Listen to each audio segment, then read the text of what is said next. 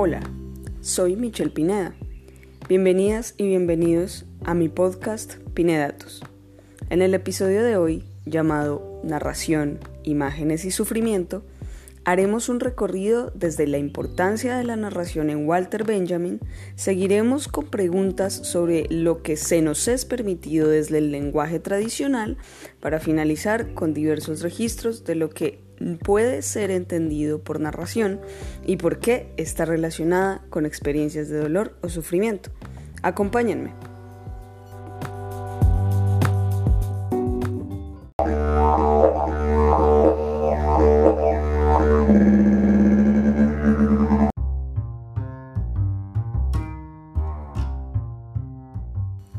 Partir del estudio antropológico sobre tribus australianas que Sigmund Freud realiza en Totem y Tabú, podemos identificar que, con las palabras, intentamos dar significado a lo que observamos, a lo que nos rodea.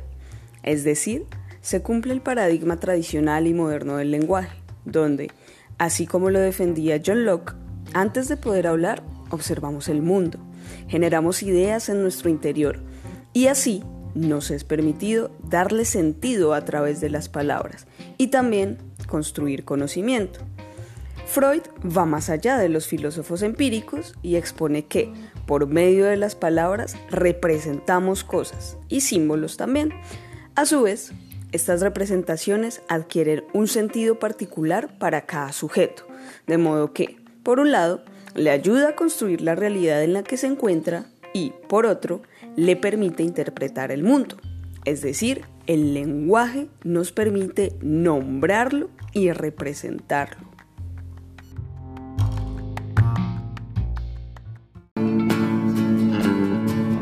Yo escucho los cantos de vieja cadencia que cantan los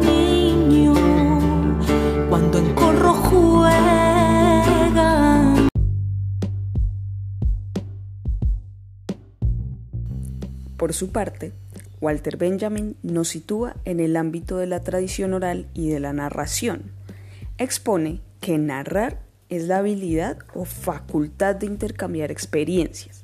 Así, en el escenario de Benjamin, nos alejamos de la concepción moderna donde las palabras solo eran el producto de la observación del sujeto con el mundo que le permitía darle sentido y construir conocimiento y nos adentramos en una concepción que implica la relación con otras personas porque supone intercambio de palabras y escucha. Adicionalmente, lo que se ve manifestado en la narración, menciona Benjamin, son experiencias y no información. Ahora, detengámonos en este asunto. En su contexto, Benjamin compara los periódicos con la narración. Él encuentra que en los periódicos hay exceso de acontecimientos y de información que busca ser explicada a como de lugar. Sin embargo, esta abundancia de acontecimientos, de información y de explicaciones se contrapone a la narración, porque estos acontecimientos no son historias memorables. Pero, ¿qué hace relevantes a las historias memorables? ¿Por qué son importantes? Pues bien, contrario a la explicación que busca dar un cierre definitivo a un suceso, un no se diga más sobre algo, un necesario pasar la página metafórica y físicamente, la memorabilidad de la narración, por su parte, radica en que es apertura de sentido y busca que la huella del narrador se transmita a sus oyentes, que quede implantada en ellos, para que lo narrado se conserve y pueda transmitirse nuevamente sin que esa huella desaparezca. Es decir, la narración siempre implica una relación con otros, a quienes necesariamente interpela. Adicionalmente, la narración no busca cerrar sentidos ni interpretaciones. Por el contrario, potencia el análisis de los sucesos. Ahora bien, al situarnos al final de la Primera Guerra Mundial, momento histórico en el que Benjamin habla de la narración, podemos hallar que ésta entendida como intercambio de experiencias, estaba en crisis. Así lo plantea Benjamin, abro comillas. ¿No se notó acaso que la gente volvía enmudecida del campo de batalla en lugar de retornar más ricos en experiencias comunicables, volvían empobrecidos. Cierro comillas.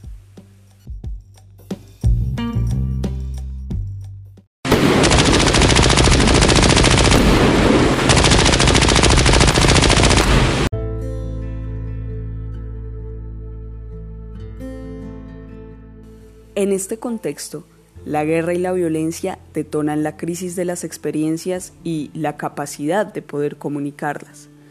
Al respecto, María del Rosario Acosta menciona que, frente a experiencias de violencia extrema, cito sus palabras. El lenguaje se resquebraja cuando se buscan las palabras para narrar lo sucedido. La memoria se fragmenta por las convulsiones de un lenguaje que ahora solo se muestra incapaz de dar nombre y significar el mundo que ha desaparecido. No se trata solo de que las palabras no sean ya suficientes para describir lo que ha sucedido. La experiencia no es aquí la del límite de lo que puede o no ser nombrado, descrito o narrado, como si el lenguaje que sobrevive a la catástrofe tuviese que reconocer una imposibilidad que lo ha atravesado desde siempre, la imposibilidad de nombrar el horror. Se trata, más allá de ello, de que el lenguaje mismo ha dejado de ser lo que era, ha dejado de significar. Sus sentidos habituales han sufrido un resquebrajamiento irreversible.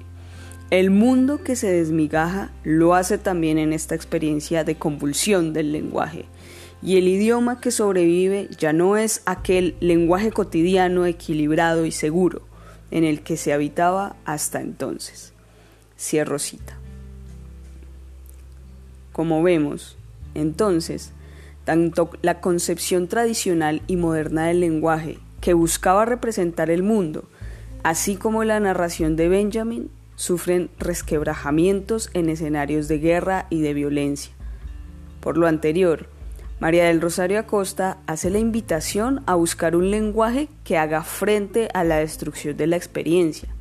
Así, las preguntas de Acosta son, ¿cómo recobrar las posibilidades del lenguaje como narración la destrucción de la experiencia?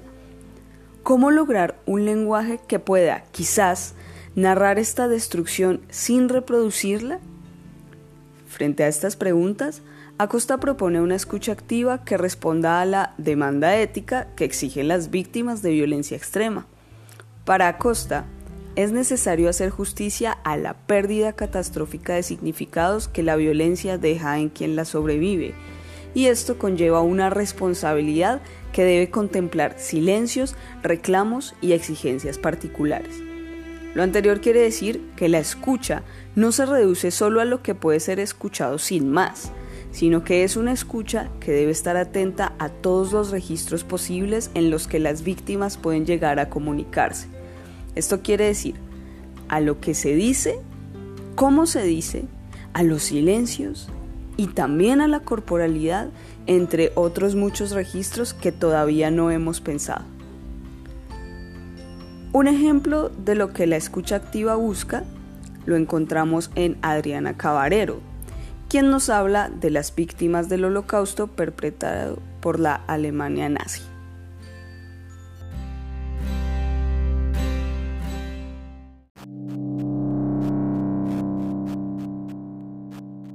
Así como Benjamin y Acosta, Cabarero identifica la destrucción lingüística que está presente después de escenarios de violencia extrema, pero acoge las preguntas y la propuesta de Acosta, de modo que a partir de las experiencias de víctimas del holocausto retratadas por Max Sebald, Cabarero pone de manifiesto la forma de recobrar la narración tras la destrucción de la experiencia. Entonces, ¿cómo Sebald da respuesta a la pregunta de Acosta? Según Cabarero, el autor logra escuchar activamente a las víctimas y reescribir sus historias de vida y lo hace sin la equivocación de explicar el horror del holocausto. Recordemos en este punto que de lo que se trataba la narración en Benjamin era de analizar los sucesos transmitidos en lo relatado y no de explicar hechos. Por lo anterior, Cabarero menciona que la escucha atenta se convierte en un deber, siempre y cuando queramos acercarnos a la escucha de las víctimas y a lo sucedido en contextos de extrema violencia. Pues bien, Atendiendo a la responsabilidad de Acosta y el deber de Cabarero, Vinadas y Simon Veil se adentran en experiencias de escucha activa. Estas permiten seguir dando respuestas a cómo hacer visible la narración y la experiencia de las víctimas. Por su parte, Veil nos habla desde las experiencias de obreros oprimidos, dado que ella misma vivió la experiencia de fábrica, y allí se da cuenta de que el lenguaje académico tradicional es insuficiente para entender la experiencia obrera.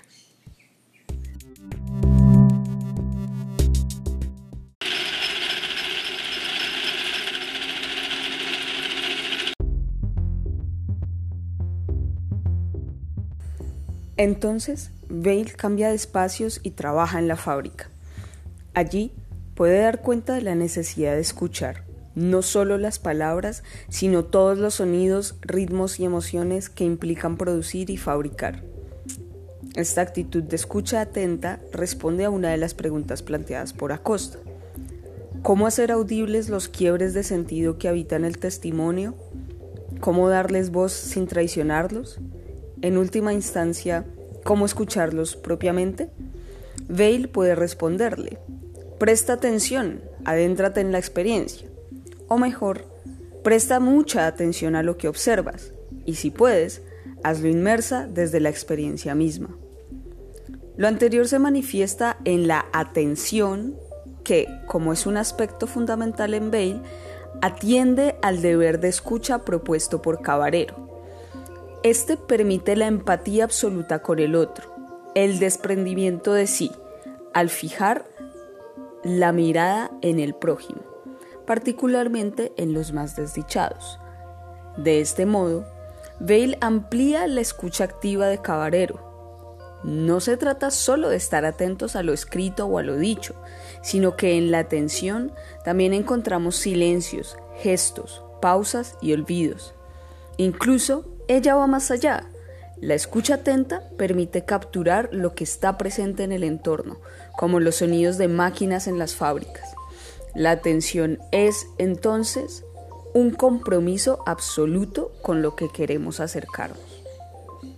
Como vemos, la escucha activa o atenta no solo se encuentra en un plano auditivo, sino que compromete todo el contexto en el que las personas se encuentran.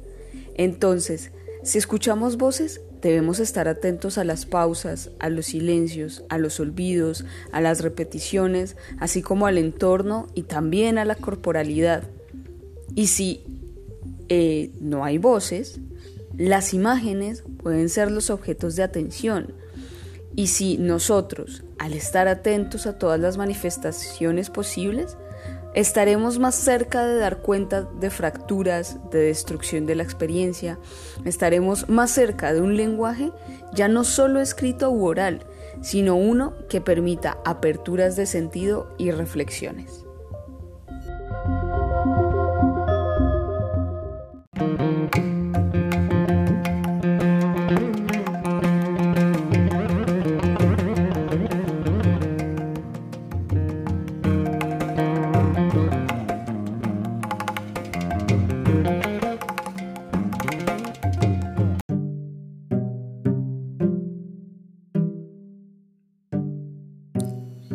Con respecto a la corporalidad, Vinadas, desde su análisis sobre la violencia ejercida contra las mujeres en la independencia de India, se inserta en la escucha atenta y menciona que, en experiencias de violencia, los cuerpos tienen un lenguaje que habla de la violencia experimentada, pero también de las maneras en las que es posible sanar los dolores sufridos.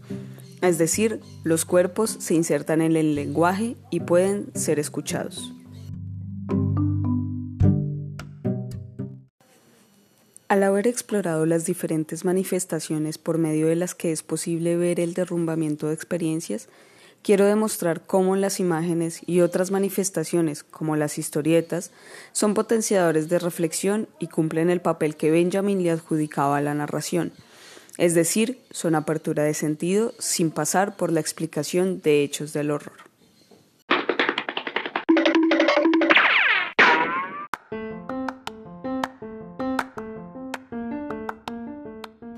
El primer caso de esta manifestación es la historieta Maus.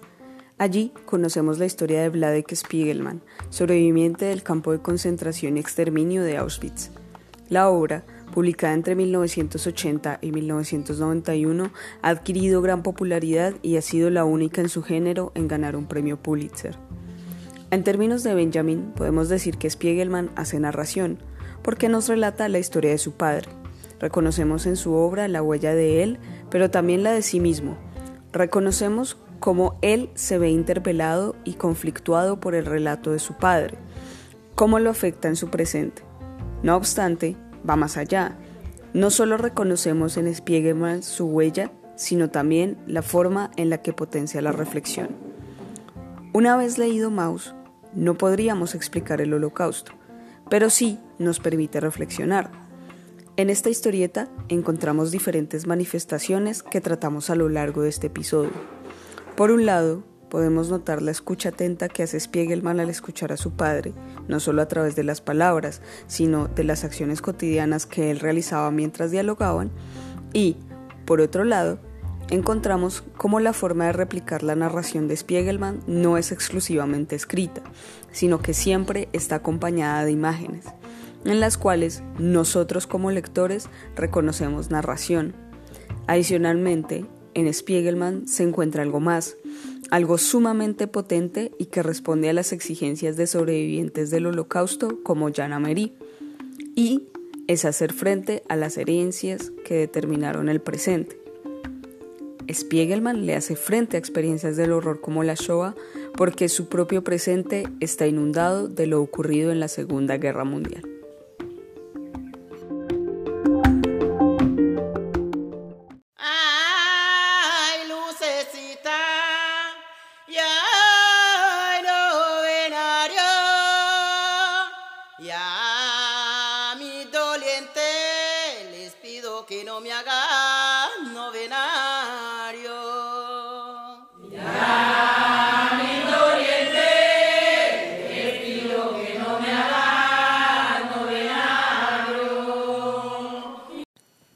Si hablamos ahora de las herencias como manifestaciones que nos atraviesan, es hora de hablar de las herencias que nos atraviesan como colombianos, en particular la herencia del conflicto armado y las imágenes que nos interpelan.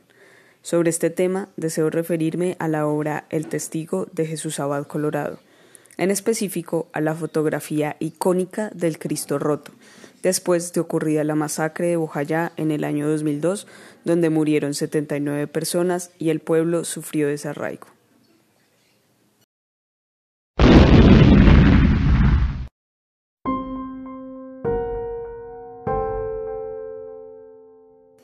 En el año 2002, durante una confrontación entre la guerrilla de las FARC y los paramilitares, las personas del pueblo de Bojayá se refugiaron en la iglesia pero esta quedó en medio de los enfrentamientos.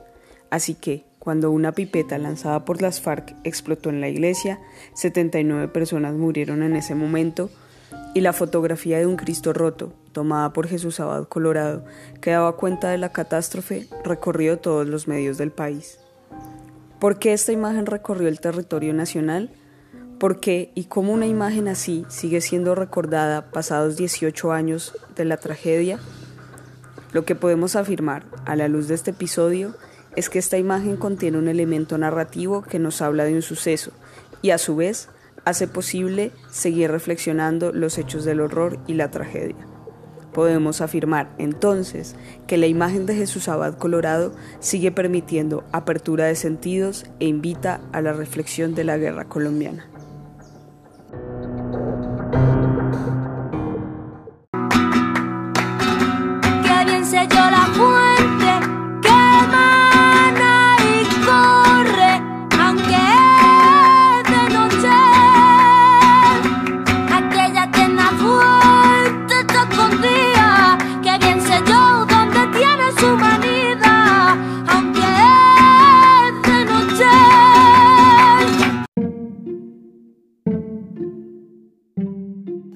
Años después, en el 2015, el fotógrafo regresa al territorio con ocasión de un acto de perdón realizado por las FARC.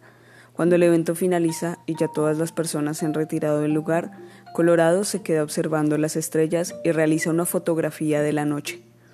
En ese momento, la imagen que se conserva en la exposición El Testigo ya no nos habla de un exceso de horror, ya no significa que lo impensable tuvo lugar, sino que vemos exceso de vitalidad. Podemos identificar un descanso en la iglesia, un respiro en la tierra y a los que habitaron el sufrimiento.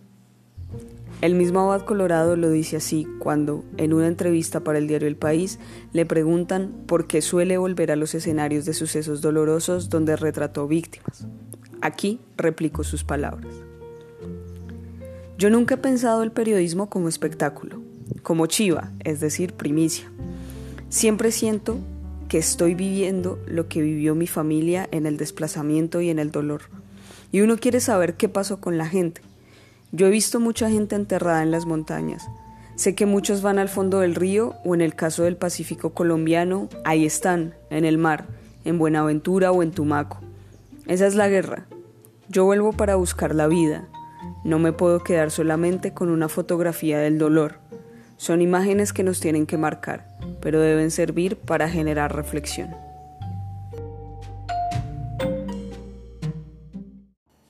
Así como en las imágenes de Colorado hay apertura de sentidos e inicio de la reflexión, con ocasión del conflicto armado también existen múltiples narraciones en diferentes registros, ya sean sonoros, teatrales, pictográficos, literarios, entre muchos otros, que nos hablan de las herencias del sufrimiento que debemos asumir. Pero, esto también ocurre en experiencias latinoamericanas y hay múltiples registros sobre los que empezar aperturas de sentido, desde lo literario, las imágenes, la fotografía y la música, así como la canción de Al Jay que están escuchando, cuyo video los invito a que lo vean, pues retrata pasajes de Pedro Páramo e invita a la reflexión. Para finalizar, entonces, este episodio es una invitación a dejarnos interpelar por las múltiples narraciones que hablan de los hechos de los que somos herederos.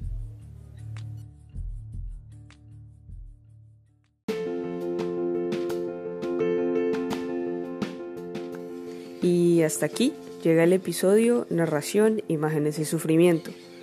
Muchas gracias por escuchar el podcast Pine Datos no se pierdan futuros episodios con otros temas sociales, filosóficos y culturales. Chao.